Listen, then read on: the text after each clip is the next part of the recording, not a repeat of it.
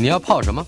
要泡茶、泡咖啡，可不要泡沫经济；要泡泡糖、泡泡澡，可不要梦想成泡影；要泡菜、泡饭、泡妞、泡书本，就不要政治人物跟咱们穷泡蘑菇。不管泡什么，张大春和你一起泡新闻。台北 FM 九八点一 News 九八九八新闻台。呃，现在除了可以在 YouTube 上重温节目的内容，我们也推荐大家。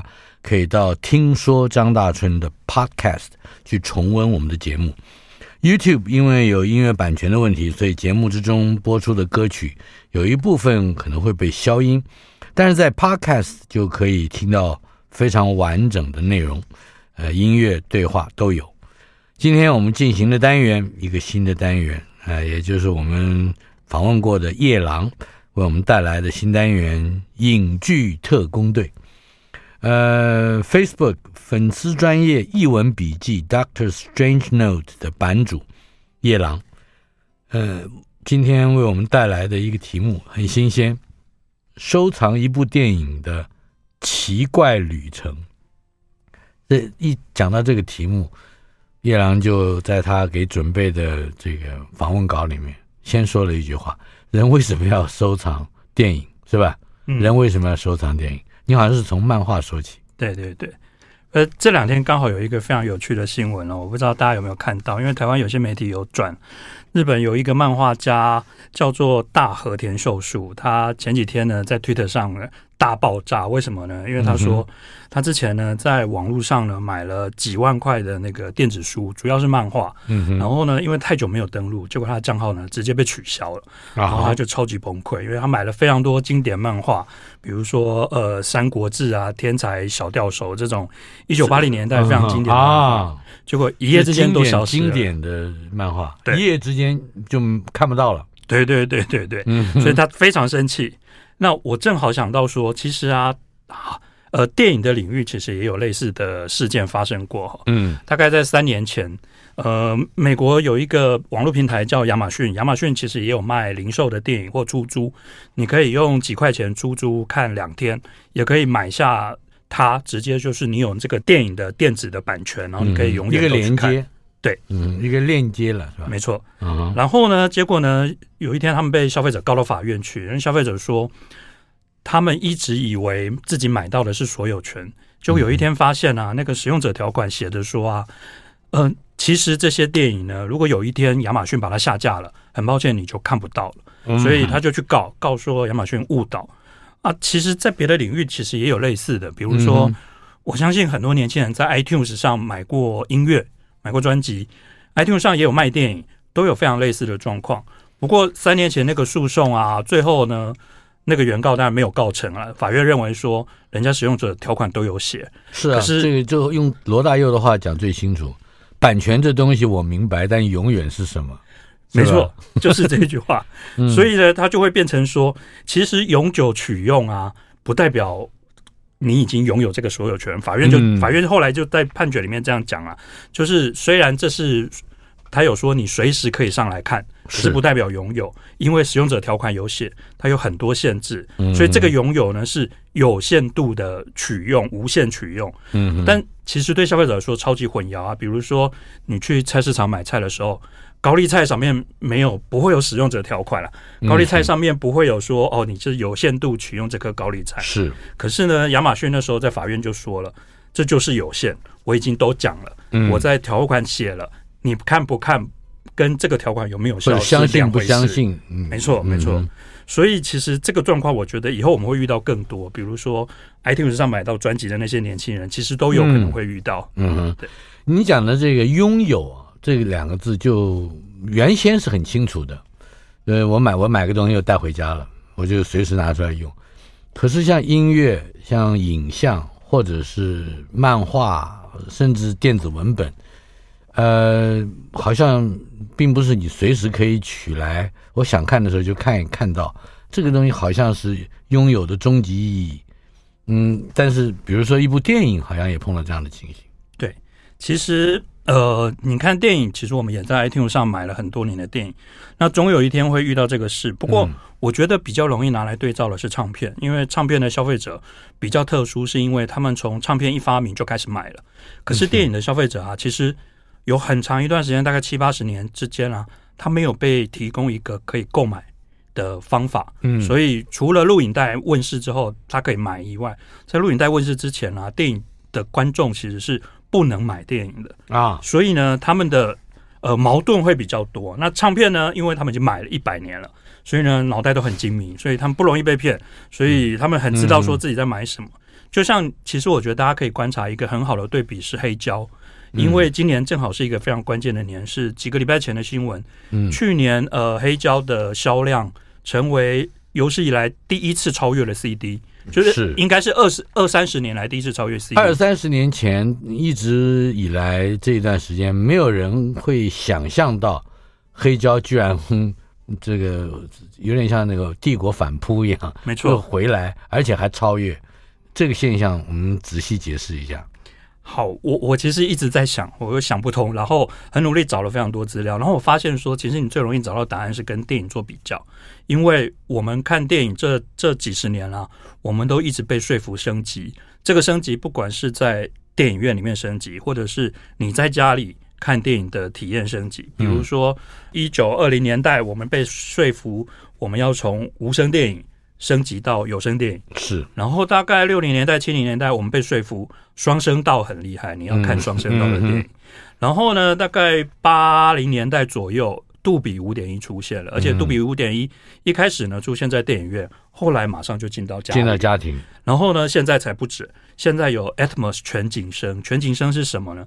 全景声就是除了原来的五点一声道以外，还有天空声道，而且天空声道有时候两个、四个、六个，所以你会感觉那个声音是从四面八方被包起来。嗯，除了这个之外，我们。自己在那个 DVD 上，我们也经历过。以前强调 HD 高画质，是现在我们看 Netflix 被告知说，诶，这是四 K 然后马上八 K 的年代又来了。然后你看，非常微妙的是，电影的消费者每一次都买单，嗯，可是呢，唱片的消费者大概从 CD 从上个世纪末，上个世纪末 CD 开始畅销之后，直到现在呢，其实音乐的媒介从来没有新的。升级，嗯嗯，其实有，但是从来没有普及，然后消费者不买单，所以呢，大家最后 CD 跟不上，我不买 CD 了，于是大家跑去买黑胶。可是黑胶的体验有升级吗？这件事很多人打一个问号。那我觉得你回头来看，就会想，那到底为什么？那我自己的答案是啊，我觉得很有趣的是，我觉得音乐的消费者啊，其实他买黑胶的动机并不是为了听。我自己也是，嗯，我自己家里也买了非常多黑胶，大部分买回来大概听两次，我就会放着。那第一当然有点不方便，第二怕舍不得，怕它坏掉，因为它刮一次就你感觉就会损耗一次。所以其实他买的重点不是聆听体验，买的重点是我买这个动作，我拥有了它，嗯，然后呢，再来就是呢，呃，我为了传达我对这张专辑的认可，然后还有我对这个作者、这个音乐人的认可。那平常我其实我就算不买，那我都听得到。为什么？嗯，我自己订了，我自己订了三个串流服务。嗯哼，我在任何地方，我随时都可以听到这些歌手的。Podcast，对，我随时可以听到他们的音乐，随时可以跟这个歌手互动。可是呢，我还是坚持想要买一张专辑来表达我跟这个作品之间的连接。所以我觉得动机在这里，它是动机是为了表达爱。所以我觉得另外一方面是拥有一个矿场、矿矿场或矿藏，是不是？就是你不见得真的继续挖那个矿，可是这块地我买下来了，我我拥有了这个宝藏，收藏宝藏宝藏收藏，没错没错，哎，对，收藏这个字跟这件事就很有关系。嗯、那我我注意到另外一个很有趣的现象是啊，大家注意到演唱会，演唱会呢其实有一个非常重要的收入来源是 T 恤，这个可能外人很难想象，其实对很多音乐人来说。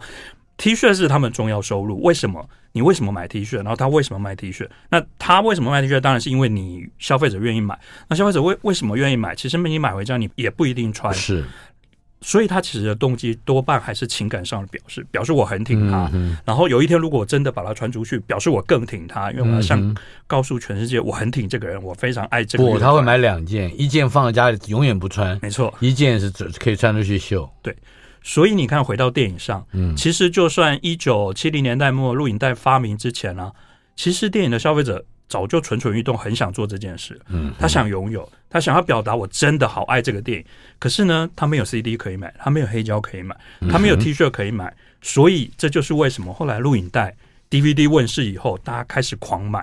这个已经是大概是上个世纪末的事情了。嗯哼。在这个现象，或者说这个共通的欲望，嗯，同时被很多人都可以满足之前，工具发生了什么样的变化？因为我刚刚说的，大家很想买，可是呢，因为不存在，所以录影带问世之前呢，其实很多人用过各种方法要试着要收藏电影，比如说他们收藏过什么？嗯哼，他们收藏过电影的拷贝，那。这非常有趣。第一是拷贝其实很危险了，是它会烧啊。对对对对对，着火。这这真的是年轻人从来不知道。像我们小时候真的曾经看过那个胶卷在荧幕上就看起来就烧掉、融掉的那个经验。因为电影的赛璐珞片上呢，它其实非常易燃。是溴化乙吗？对对对对，有这个。我记得那个混蛋特工队是吧？呃，对对对对对。干掉那些纳粹最主要的工具就是电影上面，没错，因为他用胶卷来烧掉那些坏人。嗯哼，对。那所以呢，一般家庭啊，收藏胶卷其实非常高风险哦。第一，你要有专用的仓库，你可能要有监控的设备，然后万一不小心起火，你还要有能力灭火。嗯，所以其实啊，它并不适合个人收藏，但有些人还是冒着风险收藏，因为他真的很爱，然后真的很想重看。然后再来另外一个风险是什么？就是他们其实取得的管道大部分都不合法，因为片商会说我没有在卖，嗯，你有就表示你的来源就不是合法，就是、所以他就是假设你有，就表示你一定是偷来的。嗯，那其实不一定是偷来的，虽然偷来的机会很大。因为以前确实，你可以看到有些收藏家的拷贝上啊，都还会贴有那个电影院的标签，就是真的从电影院偷来。嗯、当然，另外一种状况其实不一定是偷来，他从垃圾桶捡捡来的。对，也就是说，电影下档之后，没错，我我都有过这样的经验。我记得是在不知道是忘了是桃园还是新竹一小小地方一个放映室，其实就是地方戏院的放映间，放映间里面有那个大的铁桶。里面有人家扔掉的，一大概应该是十十分钟一卷，十分钟一卷，很大的一盘，呃，大家你捡一张，我捡一张的，去收集起来。这个我我有看到一个很有趣的故事，他在说啊，其实那个年代啊，好莱坞片场啊根本不在乎保存胶卷，因为那个时候没有人在讲数位修复，然后他们觉得这电影红过以后不会再有人看，所以那时候好莱坞片场不止没有在保存胶卷，他也没有从来不会跟戏院回收，他就会说啊，你演完了，OK 了，这东西没有利用价值了，随便你怎么处理。所以也没有二轮、三轮这个想法。那个时候有，可是二轮、三轮顶多就是到二轮之后他就丢掉了。因为对西月来说，它也没有保存价值，所以非常有趣的事情是，有一个说法说啊，当年在所有人不在乎这些文物保存的时候，真正负责保存文物的人是谁呢？电影院的清洁工。嗯，因为呢，他们知道有人要收藏，所以他们会偷偷去垃圾桶捡，捡回来以后呢，就会卖给那些中盘商，待价而沽。对对对对对，因为有中盘商专门收，收走了以后卖给少数的那些收藏家。是对。呃，拷贝的来源既然违法，而地下流传的拷贝可能还会有一些别的来源，对不对？没错，比如说像片商送给主演的明星这个内容或者是故事，可以说一说吗？呃，其实有些片片商其实会在他这个电影上映之后，他会跟导演或者是明星说啊，呃，这个拷贝。给你收藏，那那些明星会收到。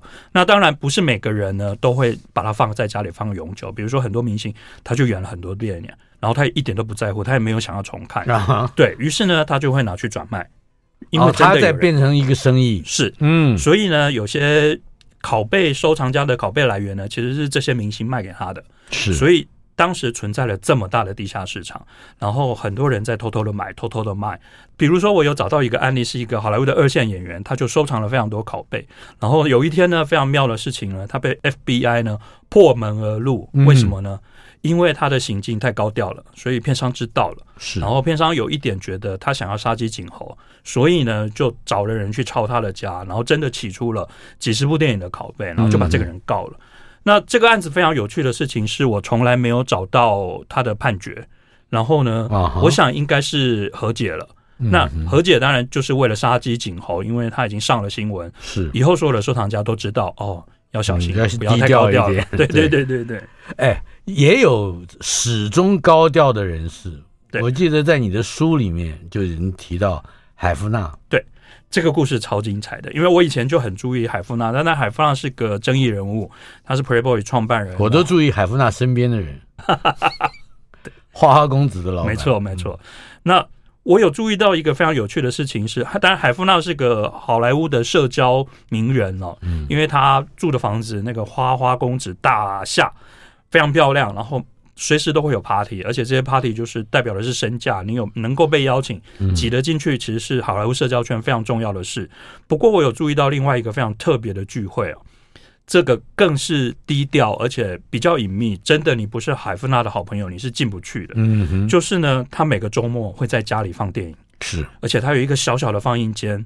我我看到好像大概两排座椅，所以大概就是五六个人能够参加。嗯、然后这些都是他常年的好朋友。然后他每个礼拜周末呢，就是先请大家在家里吃饭，吃完饭呢就开始看电影，而且他慎重到什么程度？他几乎是个私人影展，嗯，因为海夫纳会上台，他会做导读，而且这个导读呢是他找电影学者帮他写的，所以这是超认真的导读，嗯、跟大家介绍今天要演的这个电影在影史上有什么地位，然后有什么特别的地方，然后呢每周日、每周六都会做放映。啊，对，一个礼拜两天，对。然后除此之外，他还有一个更特别的是礼拜一。礼拜一的特别是在在于他只邀非常熟的男性朋友。那当然，他并不是为了做什么 不可见人的事，而是说这天晚上呢，他们会聊比较男性议题的事情，他们会聊棒球、聊政治，同时他们会选一些他们自己觉得这些老男人们会很怀念的电影。啊，比如说。海夫纳生日那一天，他们一定会看《北非谍影》，因为那就是他最爱的电影。哦，对，卡萨布兰卡，没错。嗯，所以大家可以看到，你看这些人在录影带发明之前，他们拥有电影的理由是什么？你看，他是为了分享，他是仪式，它是一套很完整的男性的。老白男的意思，没错没错没错，所以你看，这跟我们后来在买 DVD，其实状况非常类似哦。像我自己买了超多 DVD，我从来没有打开来看，为什么？嗯，因为我其实买 DVD 是为了有一天想要介绍给我朋友看，强迫他们看，然后借给他们看，然后在他们看完以后跟他讲超多，我觉得我这电影怎么样，这电影怎么样，所以它其实是一种分享的仪式，而不是拥有。所以你看，我们拥有的理由其实有一点点不太一样。拥有之后还能够分享啊，没错。这个是当时是非常昂贵的特权。你为什么不先办一个海海夫纳的杂志呢？对不对？没错，我觉得这个话就受贿的人就更多了。嗯，当年可能真的有能力的人，有有财富的人，要像他这么有钱，嗯、可以办杂志来分享观点。但是有钱还有一件事情，海夫纳还打造了一套，呃，或者一这个应该说一整套录影发明之前的录影系统。对，这个也是一个非常离奇的故事哦。因为大家其实都到了录影带那个时候呢，才有办法把电视上的节目侧录下来，嗯哼，然后呢，你才有机会看第二次、第三次。否则在那个时候年代呢，电视节目都只播一次。是，而且张大哥一定记得那个年代很多电视是直播的。嗯，然后我那时候有查到，美国很多电视台为了应付东西岸必须重播，是他们演两次，对。他们要不就演两次，另外一种大家想象一定觉得非常荒谬的方法，他们用电影的摄影机把第一次播的时候的画面呢，用胶卷录下来，接着赶快送冲印厂，然后几个小时以后我要在另外一边重播一次，而播完以后这些胶卷就丢掉。是，所以当时其实。背后刺激录影带发明的一个动机，其实就是这些电视台很想要解决这件事，因为胶卷很贵，然后播完一次就丢掉，所以当时最早有一些磁带系统，其实专门给电视台用的。嗯，那这些是专业用的设备，非常贵。我记得我以前看过文献，那个黄俊雄先生，其实在一九七零年代末还一九八零年代初，自己买过一套，他花了超多钱。哦，对，他在美国买的，呃，在好像跟日本买的。对，他买了一套，花了超多钱。那海夫纳呢，也买了一套，他放在家里干嘛呢？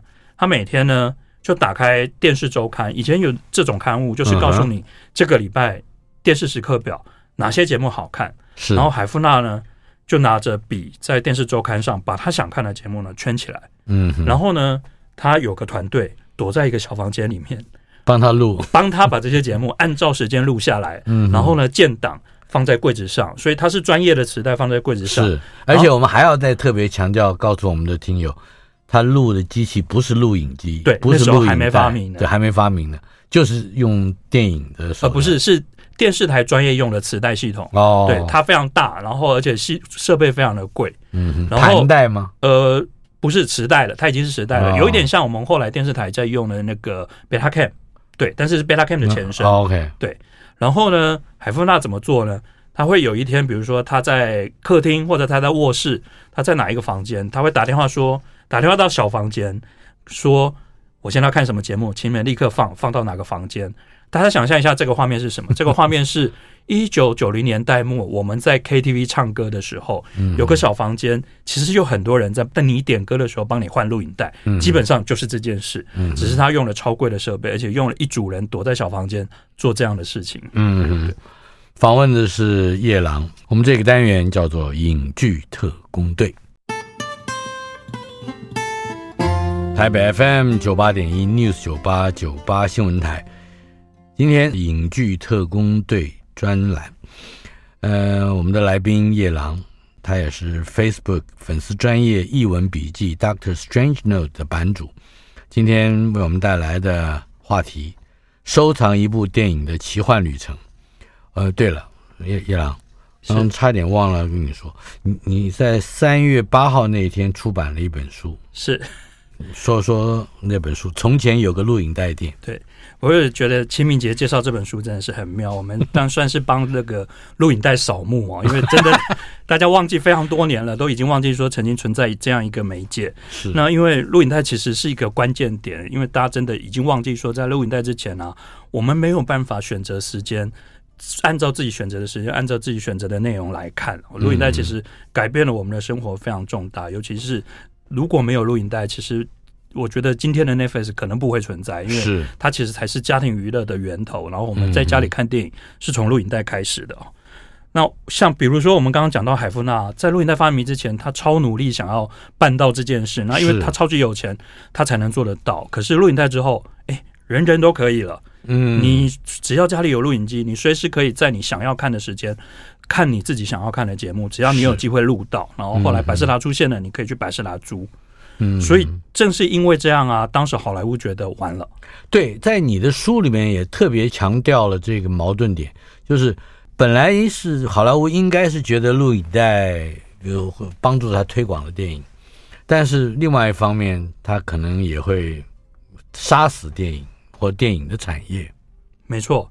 其实好莱坞当时从来没有想过推广电影这件事哦，他们只觉得完蛋了，因为他们完全一百年来他们都在靠门票做生意，嗯，所以他们非常担心说，只要谁少买了一张票，对他来讲就很紧张。是，那录影带的可怕是，他觉得你拥有了这个袋子，你可能给一百个邻居看了，嗯，那他就少卖一百，他少卖掉一百张票，对他来说天下大乱了。然后再来就是呢，而且当时正好跟录影带差不多同时间，另外一个东西正在走红是 HBO。嗯，HBO 大概找录影带找个一两年发生，可是录影带问世的同一年，HBO 其实才开始大红，因为 HBO 开始透过卫星频道传输讯号，所以它可以在同一天把讯号传到全世界，全世界可以在同一天看到 HBO 买下来的这个电影。嗯，然后因为 HBO 上有超多电影没有广告。所以观众如果有录影机，他就可以录下来，他就可以收藏这个电影。所以好莱坞第一觉得这个完蛋，第二个完蛋呢是传统的电视台也觉得完蛋啊，因为传统电视台真正的收入来源，尤其是无线电视台，它的收入来源是广告。然后呢，一旦观众把节目录下来，他就有机会跳过广告。对，跳过广告呢，广告主就会发现，他就会发现说，诶，我下的广告没有用了。没有像以前这么有用，所以呢，他会把预算减少。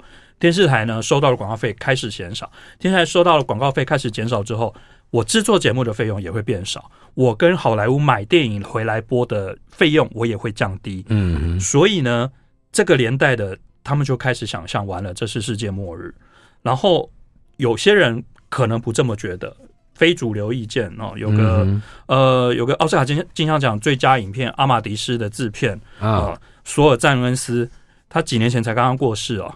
他当时就曾经预言哦，他这个说法其实在当时非常反主流的哦。嗯哼，他说：“我觉得录影带啊，会是电影最大的祝福，因为它会带来更多影迷。嗯、为什么？因为他说。”它降低了看电影的门槛，然后会有更多人看到同一部电影，然后因此会有更多人对电影产生兴趣，然后因此开始讨论一部电影。嗯哼，我觉得他的预言在几年后开始遇到社群网络的时候，大家就发现，嗯哼，你看我们今天在 Facebook 上每天都在讨论电影，然后每天都在转贴各种跟电影有关的文章，而且参与这个产业各个枝微末节的。这些个工作的多的不得了，不胜枚举。没错，比如说像 TikTok，没错啊，或者是那个小红书，没错。你只要是把影像能够传递给他人的，哪怕是几秒钟到几分钟，这些都和可能是长期以来社会到拥有呃这一部电影的一部分或者是全部所带来的这种参与感。没错。所以，其实当然，好莱坞害怕的影响票房这件事啊，其实真的有发生，但是发生的时间多长？嗯、大概两三年左右。嗯，那个时候我们在看呃北美的电影的票房啊，大概连续往下滑了两三年，然后之后呢开始触底反弹，然后之后开始一路飙升。这是一九九零年代吗？呃，一九呃八零年代，嗯，八零年代。然后你看到开始升上去了，然后没有理由啊，为什么？录影带更普及啦，所有人家里都有录影机了，而且甚至开始有第二台录影机了。那为什么票房会升上去？所以表示啊，刚刚我们提到那个制片，他的预言是对的，更多人看电影了，因为他在家里看了更多电影，因此他会出门看更多电影，而因此，其实好莱坞开始卖了更多张票了啊哈。所以其实后来呃，我们回顾一上个世纪末，然后这个世纪初啊，另外一个恶名昭彰的东西是 M P 三盗版啊哈。其实盗版对于音乐也有类似的效果。那麻烦的是说，它最后没有导向买 CD，最后其实它导向的是 iTunes。所以 iTunes 后来开始数位专辑，开始更多人买了，然后更多人参与了音乐，而最后变成了今天某种程度，它也帮助了今天的黑胶市场，因为呃 M P 三有某种程度做到了推广，让音乐的门槛降低了。嗯，当然。我还是得提醒，它是违法的，它真的伤害了这些创作者。可是它还是有这些效用存在的。定价呢？定价在这件事情上，也就是说，整个产业决定应该怎么样花，呃，定它的成本以及获利，还有就是消费者要花多少钱，可以不管是高价还是低价，呃，可以可以带动这个产业。这个在电影正好是一个非常大的关键哦，就是因为呃，CD 我们买呃，我们买唱片买了一百年了，所以呢，唱片的价格其实是经过多方的尝试，嗯，跟消费者达到了一个平衡，嗯。可是呢，好莱坞片商呢开始卖录影带的那一天呢，啊，因为他没卖过，所以他开始在想我该怎么定。然后这件事呢，其实花了非常长的时间才找到那个甜蜜点，我应该定在哪里？嗯，那在这之前呢？其实好莱坞做了一个非常不理性的决定，他定了非常高的价格，他把录影带定在大概八十块美金左右。对，我记得在九零年代中期以后，我在美国看电影是五块钱，是呃六块钱。对对对，而且是有这个这个，不管是首轮二轮，差不多也就是一两块钱的差别。那可是八十块钱，这个这个是不能叫天价，也差不多是接近天价，真的。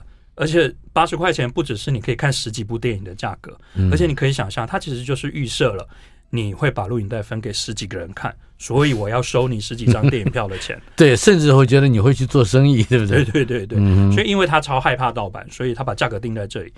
定在这里的结果呢，其实呢，我觉得他是拱手把商机让给了别人，让给了谁呢？租租赁的业，没错，就是百事达。嗯，因为没有人会花八十块买一部电影啊，就算是你是。星际大战的超级粉丝，你大概也下不了手，花八十块收藏它。所以呢，于是你只好去百事达租，然后你可能租第一次，租第二次，问题是都让百事达赚走了，片商有赚到吗？片商其实根本没有赚到。那可是接下来，其实有其他人比片商勇敢的人，其实一直在做其他的尝试。他们在尝试什么？他们在尝试谁会把录影带买回家。然后谁会有看第二次的？看第二次，看第三次，看第四次。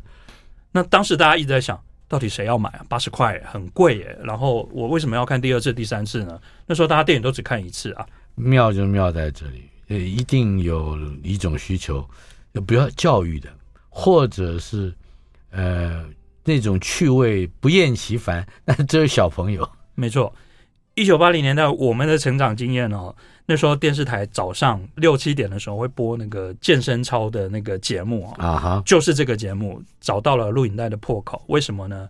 呃，美国好莱坞女星甄芳达那个时年代，她正好她四十岁，对，我记得是她四十岁，没错，她是成为 Time 的封面人物，没错，她做那个像类似于现在的瑜伽操一样，对对对，而且这个来源也非常有趣，是因为他其实是拍片的时候受伤，然后呢，所以。他在寻找一个对他的脚比较不会有伤害的健身 操，复健是吧？对对对对对。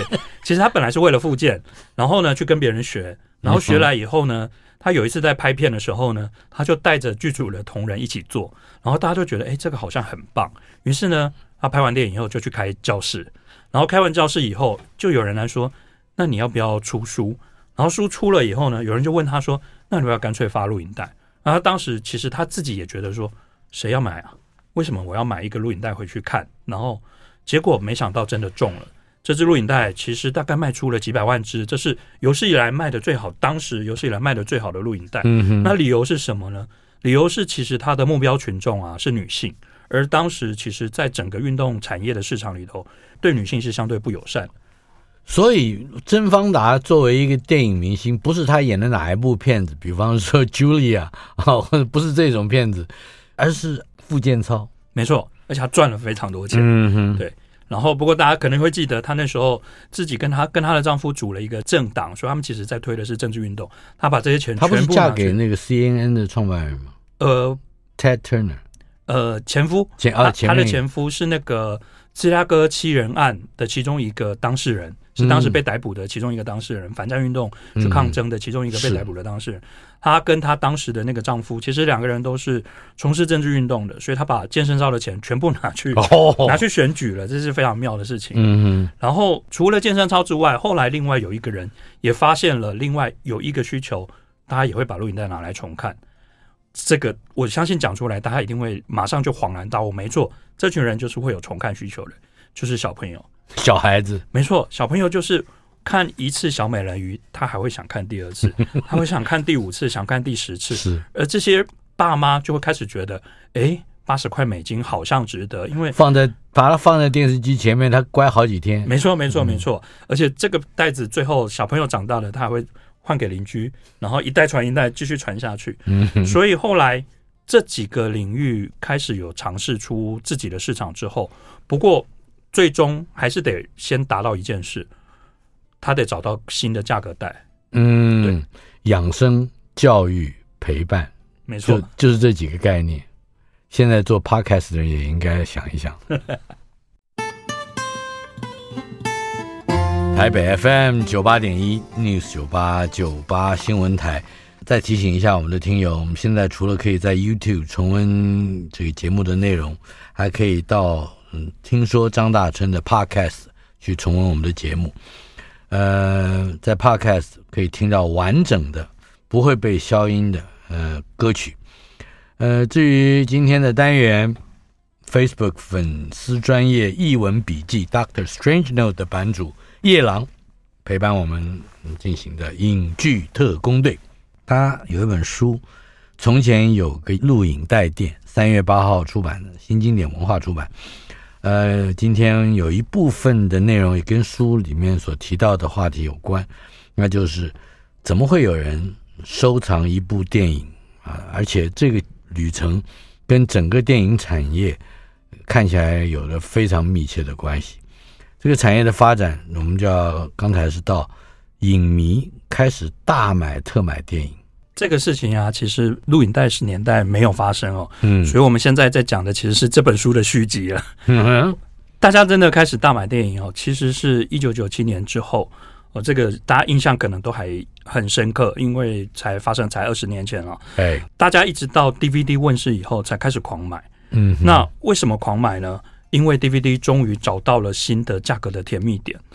当然这个八十块的，刚才说的对，但其实不是八十块了。录影带的晚期呢，有人开始试着用四十块美金卖卖看，结果发现，哎，四十块卖得动，有些人真的被说服了。四十块跟电影票钱比起来，大概是四五张电影票，他开始觉得，哎，如果我不只看五次，我就赚回来了。所以呢，到 DVD 年代呢，DVD 的价格大概就是三十几块美金，四十块以下，这个甜蜜点出现了。大家就开始狂买 DVD，真的是好莱坞一百年来最重大的奇迹。嗯哼，呃，这个时候跟百视达之间应该互有消长了吧？没错，我们来解释一下，百视达本来已经异军突起，威胁到了这些个包括制片公司、电影业。没错，可是到了这个一九九七年前后，好像大家在狂买 DVD 的时候，对百视达也是一个打击哦。没错，因为。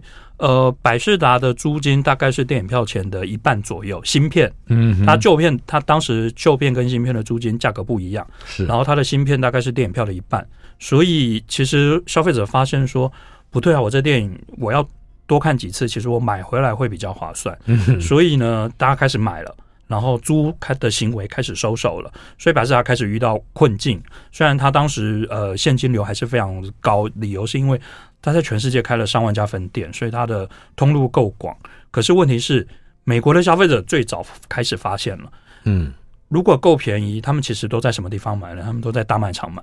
第一是还有点折扣，第二是就你就很容易没感觉。为什么？你跟买菜啊买一大堆东西，你装了一整车，你一点都不会觉得那四十块美金很贵。是，所以 DVD 的奇迹是什么？DVD 的奇迹是九七年才问世哦，大概三四年内。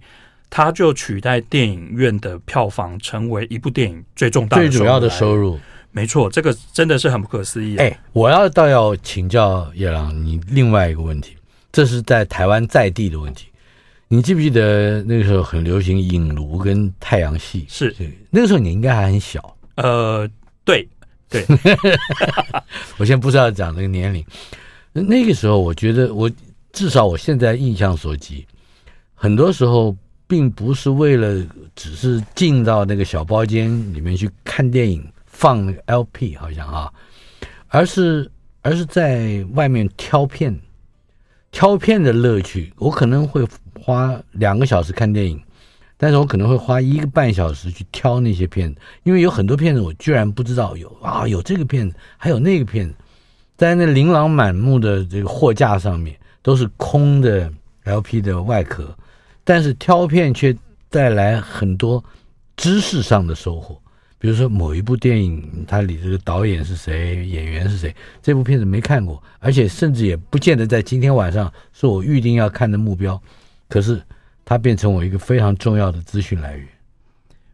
我相信，呃，当时的影迷一定都超兴奋，但我个人很遗憾哦，我们我没有太小，但是我不在台北长大，所以没有经历这个时代。哦、我来台北的时候，呃，太阳系已经关门了，嗯，所以只剩下少数几家 MTV 还存在。